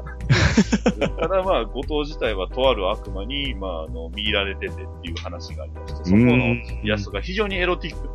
あ、なるほど。えー、ですのでね、えー、それがもうね、脳裏に、えー焼き付いて離れないと、まあ、本当に女神転生シリーズは非常に素晴らしい作品です。おーですね。うんうん。まあまあ、今で言えばペルソナがね、非常に流行ってますうので、ん。女神転生4は、うん、ですよね。なかなかね、現代に受け入れにくいのかなというところもあるんですが、なるほど。まあまあそんな感じですかね。なんか予期せずして女神転生の説明をすること。まあ、新女神転生。まあ、元はあのファミコンというか、まあ、もっとうん。遡るともっと古い作品はあるんですけど、そうですねまあ。、スーパーファミコンのね、新女神転生が、うん本当おすすめです。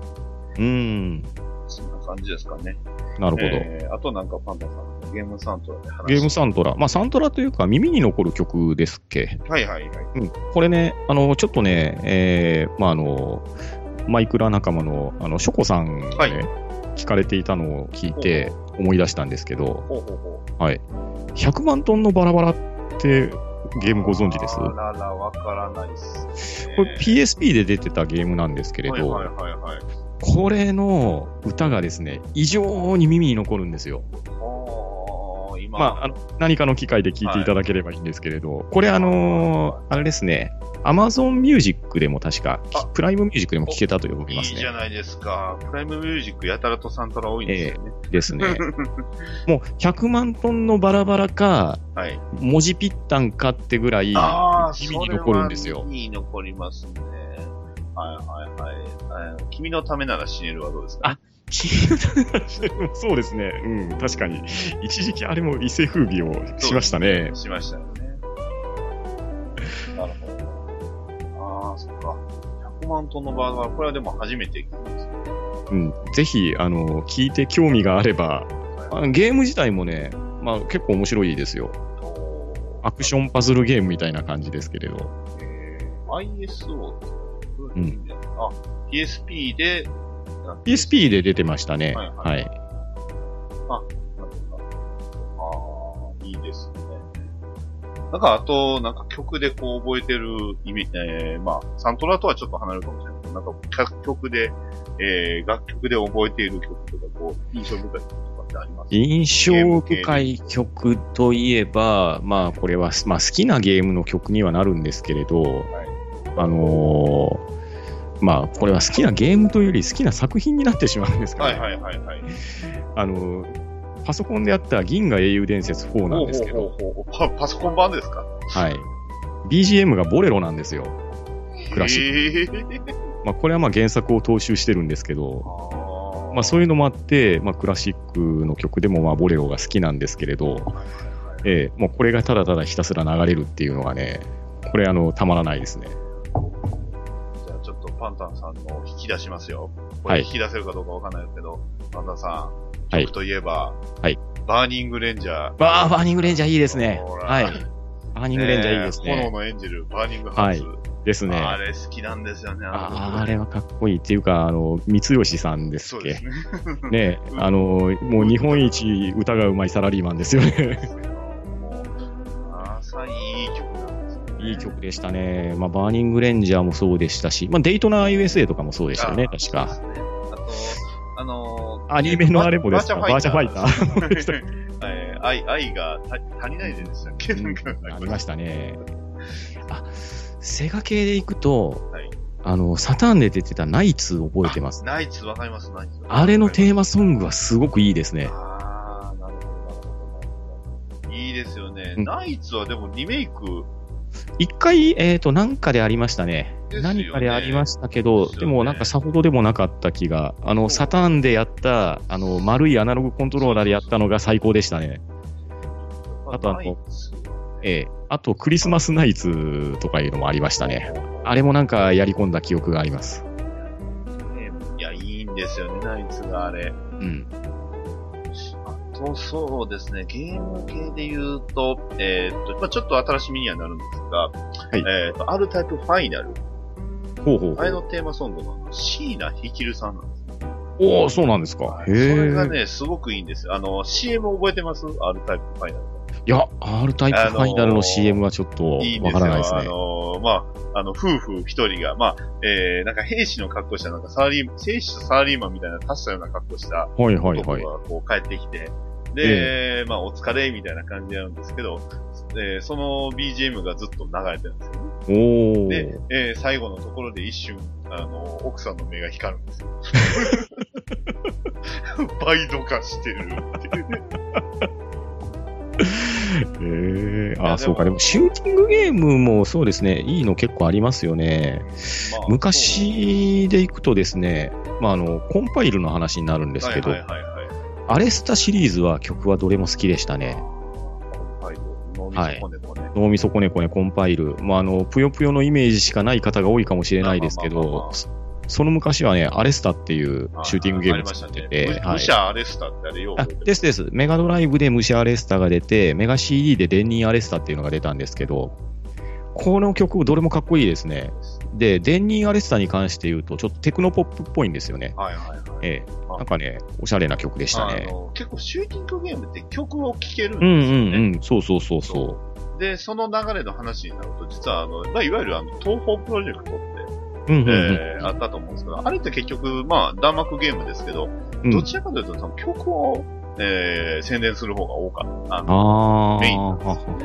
ゲームとしてのおにあの面白さもいいんですけど、やっぱり、あれは、楽曲が非常にいい。うんうんうんだからぜひ、あの辺も聞いて、まあ、サントラから若干離れてはいますけど、でも、うん。あの、まあ、ゲーム的テーマトークっていう意味では、本当に欠かせないと。うん。まあ、音楽系では欠かせないかなと。そうですね。曲はかっこいいのは結構いますよね。あれ、ラジルギノアとかも結構いい曲だったような。ジルギノは、ジルギはいこれね、えっ、と、マイルストーンが作ってたゲームじゃなかったかな。あの、縦スクロールのシューティングゲームなんですけど。はいはいはい。あの、ちょっと若干ゼビウスっぽいやつ。ああ、まあまあそうですね。ゼビウスと言いましょうか。うん。Wii に出てます Wii にも、Wii でも出てましたね。あ出てましたはい。出てました、出てました。今回 Wii 回かな。Wii、Wii 推しですね。ちょっと推しすぎかもしれないですけどい。やいやいやいや、いいんですよ。Wii はいいゲームだ。そういうのはいいですね。えあとあの、まあ、あの、歌手が歌っている楽曲系で言いますと、おすすめは、はいえー、実はメタルマックス。えー、ああ。ほうほうほうほうほう。これのテーマソング。まあ、ゲーム自体はね、まあ、それこそもう、えー、あの、メタルマックスの、のチームがね、あの、とにかく全心血を注いで作ったと言われてる 最高峰と言われるね、えーメタルマックスも月光のディーバなんですけど、これのね、テーマソングめちゃくちゃいいんですあですね。まあ個人的にはもうメタルマックス2リローデの好きなんですけあ。おー。友達がなんかめちゃくちゃ好きでおすすめされたんですけど、僕はまだ未プレイですいね。やーね、RPG なんでなかなか手出しにくいわけですようーん。でもメタルマックスシリーズは本当におすすめです。すごく面うんうん。うん。世界観もいいんですよ。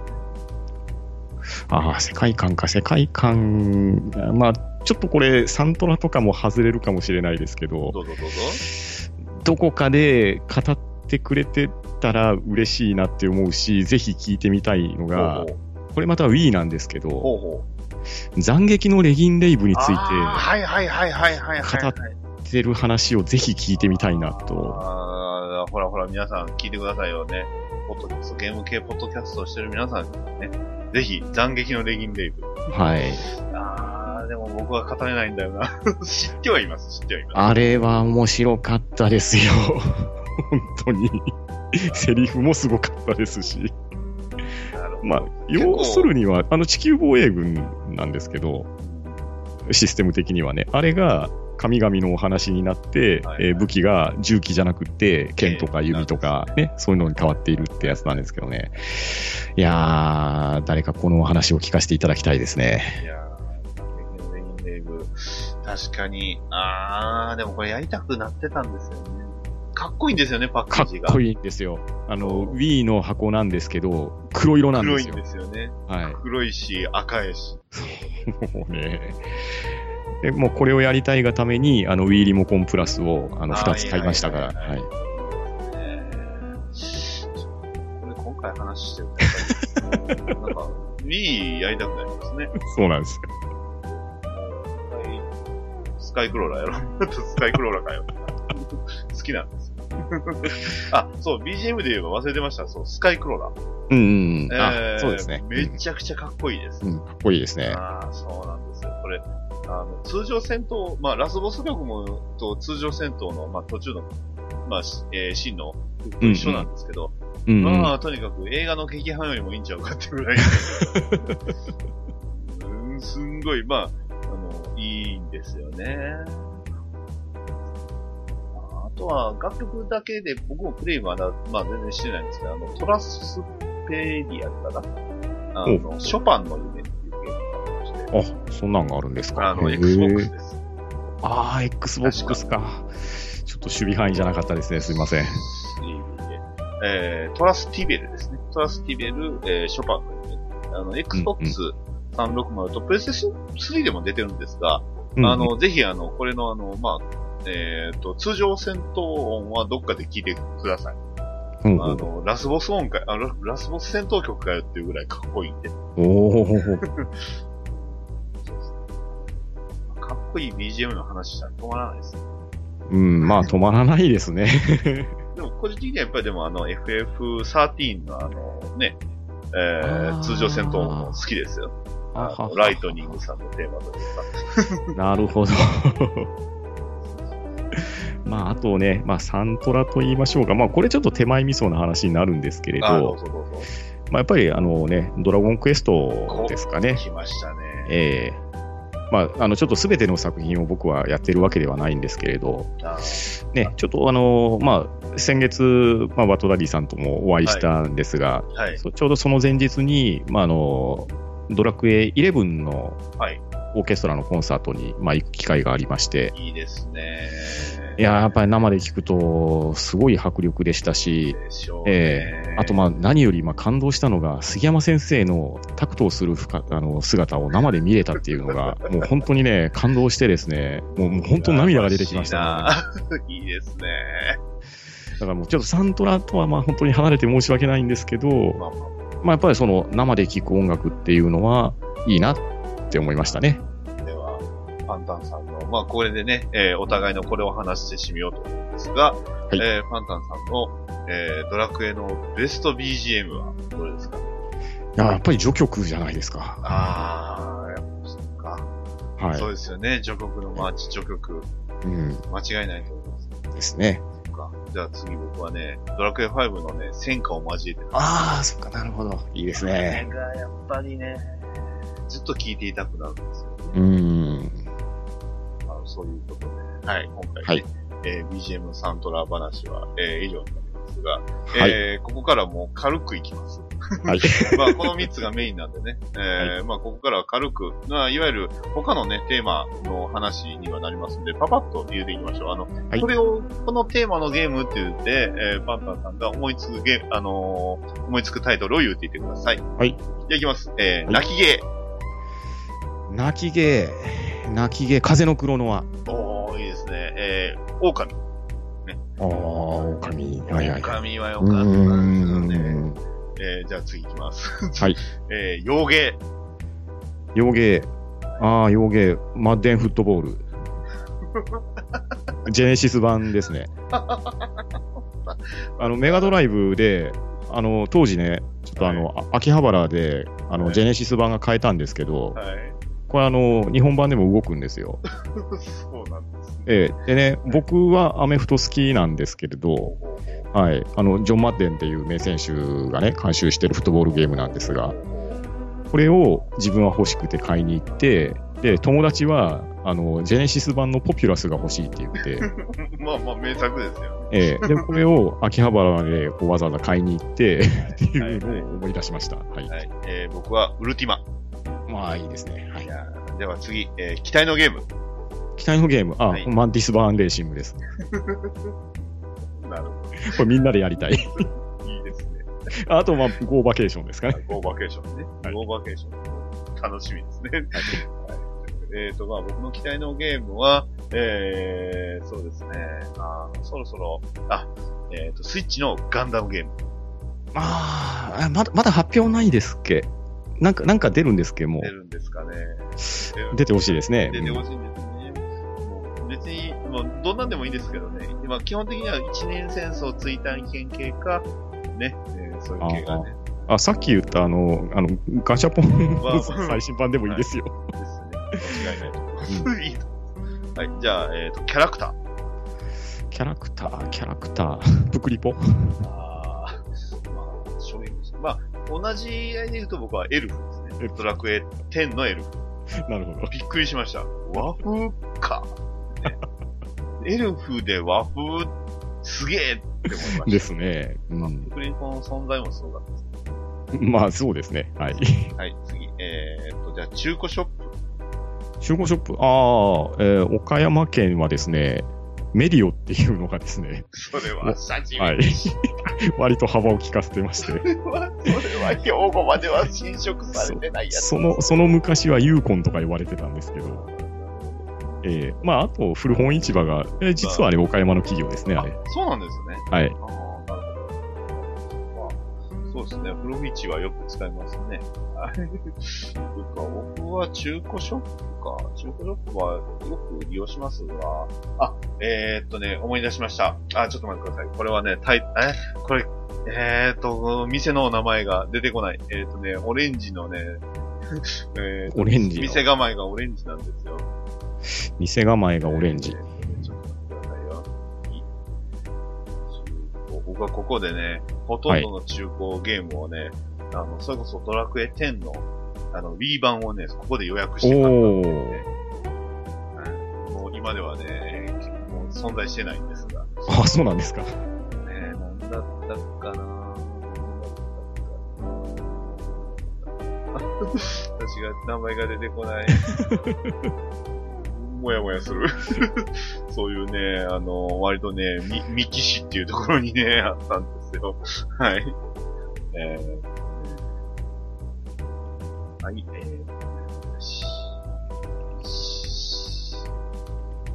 そうですね、もう、おそらく完全に、あの、存在オレンジデイズとか、それ違いますか？オレンジボックス。オレンジ、オレンジってついてたかな。まあ、実は近くにあの、ハローマックもあったんですよね。ああ、ハローマック。あの、おもちゃ屋のハローマックですか？懐かしいですね。。ただね、そこがなぜかあのゲームだけじゃなくて、よくは、結構でもゲームもね、相当ラインナップありましたよ、中古も。新。品も中古もあったんですよね。まあ、完全にあの、もう世の中から存在が消えている。あー、ちゃんと、あの、僕覚えてあげたらよかったです。そうそう。完全にもう世の中から存在の消えたゲームショップを思い出しました思い出してないけど。はい、えー、で、続きまして、えー、次はさ、理想のゲーム。理想のゲーム。ああ、理想のゲーム。あまあ、ドラクエ10なんですけど。もう、ちょっとだけあの、チャット周りがシェイプアップされればいいかなと。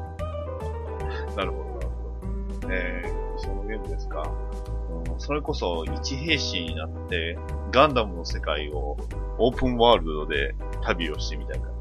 ああ、昔、ガンダムオンラインかなんか、なんかありましたけど。ネットワークオンラインのネ話ットワークオンラインですかね。悲しいな。悲しい。悲しい話だ。はい。まあねえー、では最後は、おお腹のすくゲーム。ああ、これはですね、あの、はいとめきちさんと丸かぶりになっちゃうんですけど、ね。いや、ですよ。いやーもう、おぼろ村正以外に思いつかないですね。あれは本当にお腹がすく。お腹がすくっていうか、あの食べてるグラフィック、あの、はい食べ、食べてる過程まで表現してくれて、で、綺麗に食べ終えるんですよね。あのドット絵は素晴らしいですね。全くおそらくこれに関してはもう誰も共感できないと思うんですけど、ゲームボーイ版のうるせえやつら。ほう。ゲームボーイ版の。はい。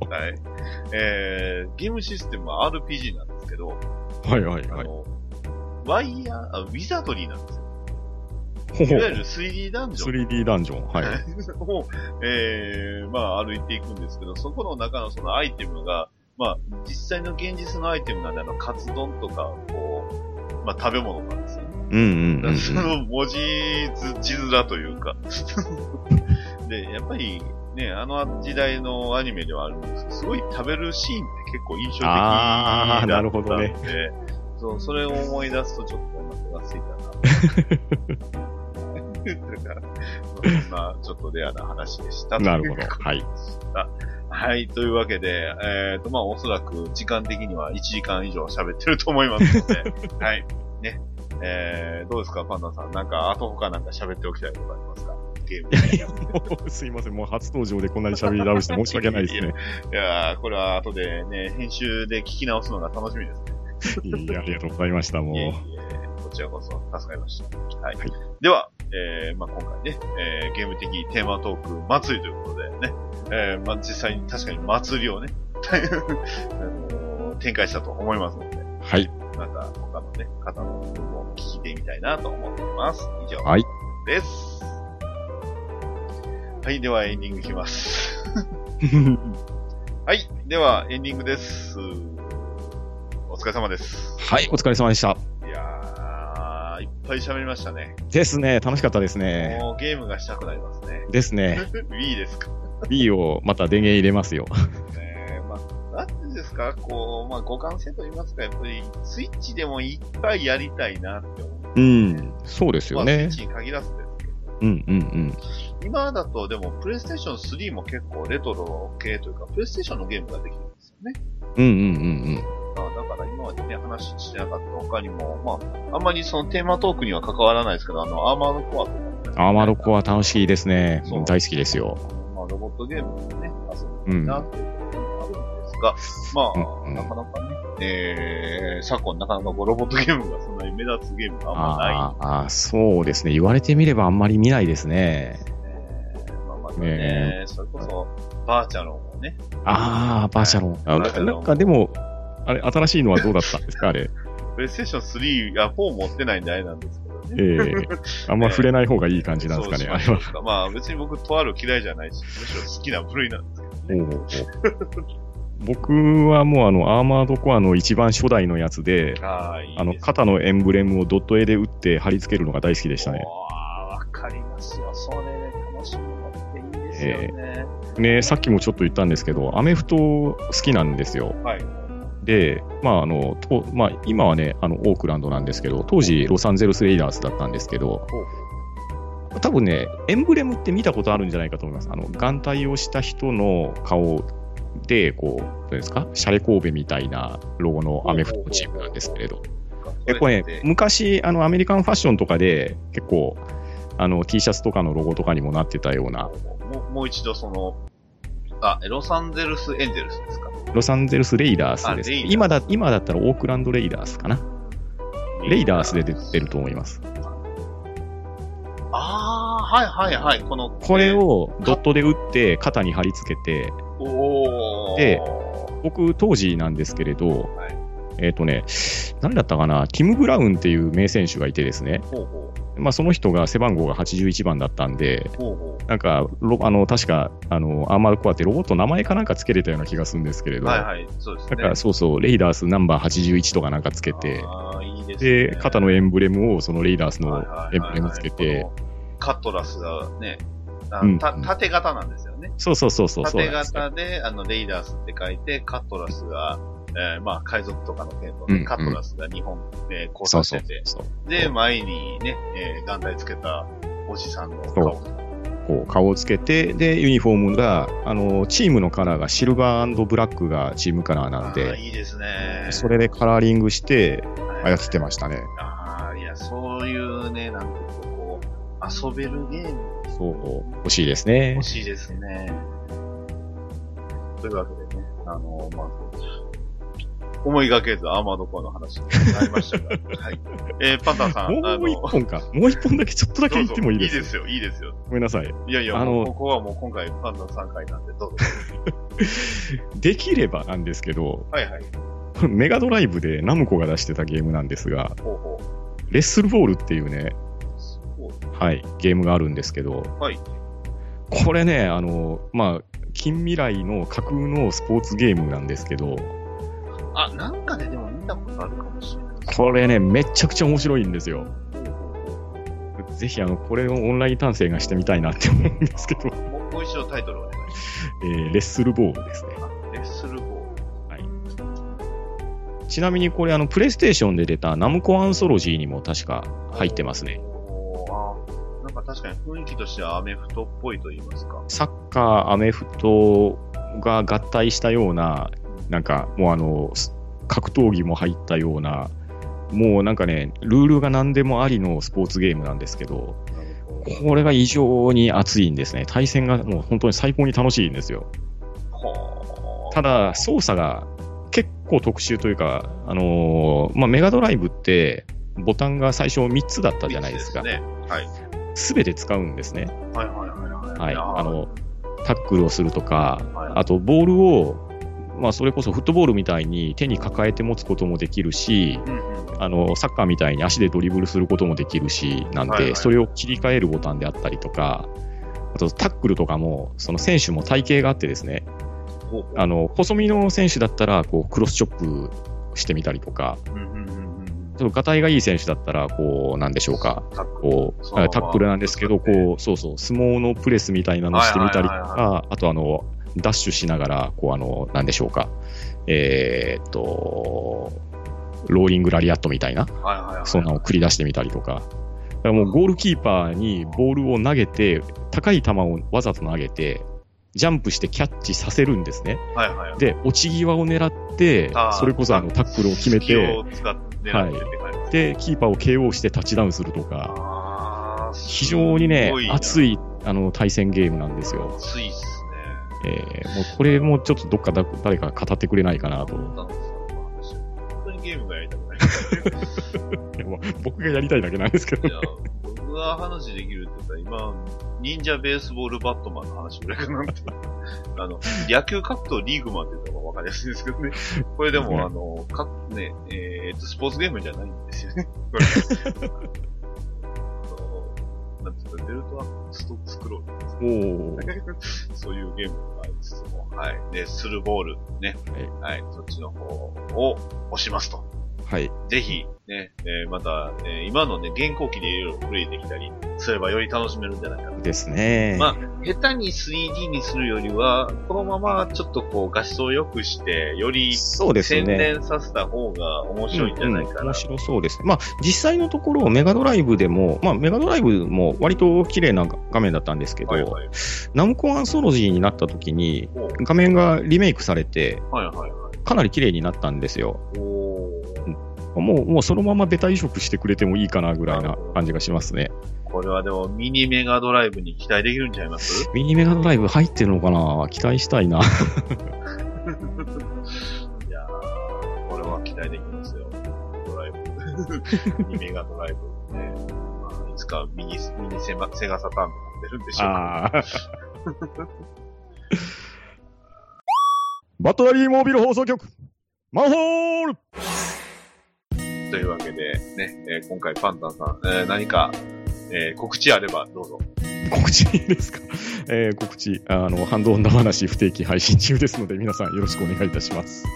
ハンドン、ダバーシね。というわけで、はい。はい、CM も作りましたので、そうですね。本当にお世話になっております。えーこちらもね、出させていただいてお世話になっておりますので、いね、読んでいただければと思っております。はい、ぜひよろしくお願いします。こちらこそよろしくお願いします。というわけで、はい、あの、パンタンさんがゲストことで、えー、思いっきり語っていただきましたので、まあ皆さん、もしかしたらまた何かのね、えー、表紙に、ま、表紙と言いますか、何かの、えー、折にまたね、パンタンさん来てくれれば嬉しいなと思っておりますので、またパンタンさんよろしくお願いします。はい、よろしくお願いします。はい。では、えー、今回ね、パトラジオの第81回ゲーム的テーマトーク祭りということで、以上になります。お疲れ様でした。はい、お疲れ様でした。